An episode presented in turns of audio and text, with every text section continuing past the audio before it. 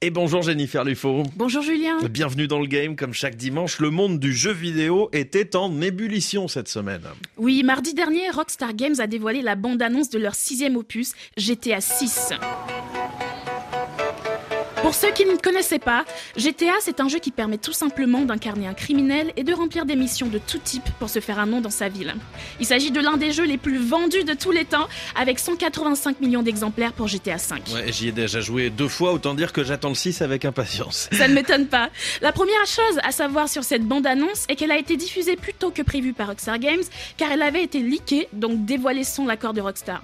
Ce qui n'a pas empêché la vidéo officielle sur YouTube d'être vue plus de 102 millions de fois en l'espace d'une trentaine d'heures, pulvérisant ainsi le record précédent des vidéos les plus vues dans cette période. Alors que découvre-t-on dans cette bande-annonce? Eh bien, on y apprend qu'on peut y jouer un héros et une héroïne qui forment un couple de criminels, un peu à la Bonnie and Clyde, quoi. On y voit aussi une satire très actuelle des États-Unis, avec plusieurs images qui rappellent de vrais faits divers ayant eu lieu ces dernières années. Par exemple, un homme nu qui court en tentant d'échapper à la police, une femme qui twerk sur le toit d'une voiture, et même l'intégration possible d'un réseau social dans le jeu, mais également des Easter eggs, donc des références ce qui a un peu déchaîné les passions sur Internet.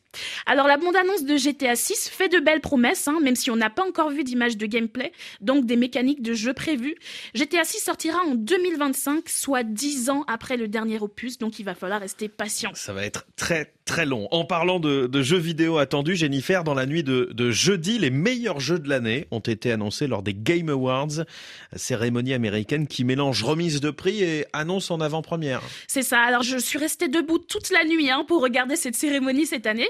Et je peux vous dire que c'était long, c'est très long, avec beaucoup de pubs et moins de speech pour les gagnants aussi. Par contre, ils savent comment nous tenir en haleine. Hein. Dans les shows américains, on a eu droit à des concerts, la présence de célébrités euh, que vous connaissez peut-être comme Matthew McConaughey, Jordan Peele, Anthony Mackie ou même Timothée Chalamet qui est venu remettre le prix du jeu de l'année.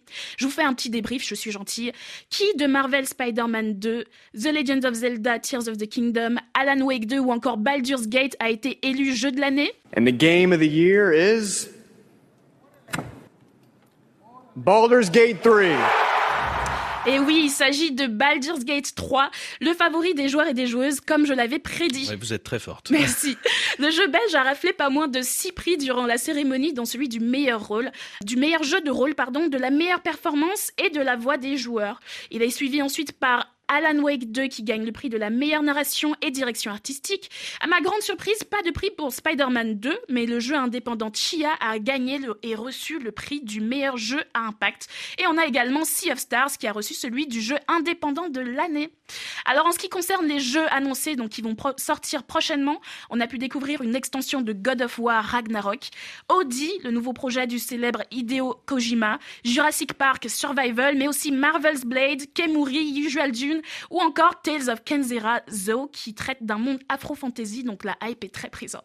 Visiblement, on n'a pas eu besoin du Père Noël cette année. Julien, les joueurs et les joueuses ont été très gâtés. J'ai juste très hâte de, que les mois passent afin de pouvoir découvrir ces beaux jeux et on se retrouve la semaine prochaine pour une nouvelle chronique. Mais oui, Jennifer Lufo, merci beaucoup. L'actu jeux vidéo chaque dimanche sur RFI, c'est bienvenu dans le game.